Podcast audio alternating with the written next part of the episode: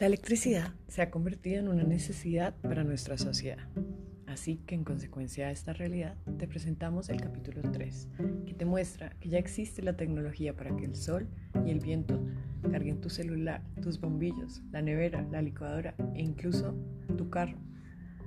En un país como Colombia, que se encuentra en pleno trópico, donde la cantidad de luz recibida es la mayor en todo el planeta, la apuesta más obvia es a las celdas solares. Puedes hacer un techo entero de celdas y darle energía a una cuadra, o incluso tener una batería solar del tamaño de un libro para cargar tu celular. Las turbinas de viento también son una opción, y probablemente una combinación de ambas sería lo ideal. Te invitamos a investigar, hay un sinnúmero de empresas que ya tienen estos servicios, y a sugerir a los gobernantes locales apostarle a estas tecnologías.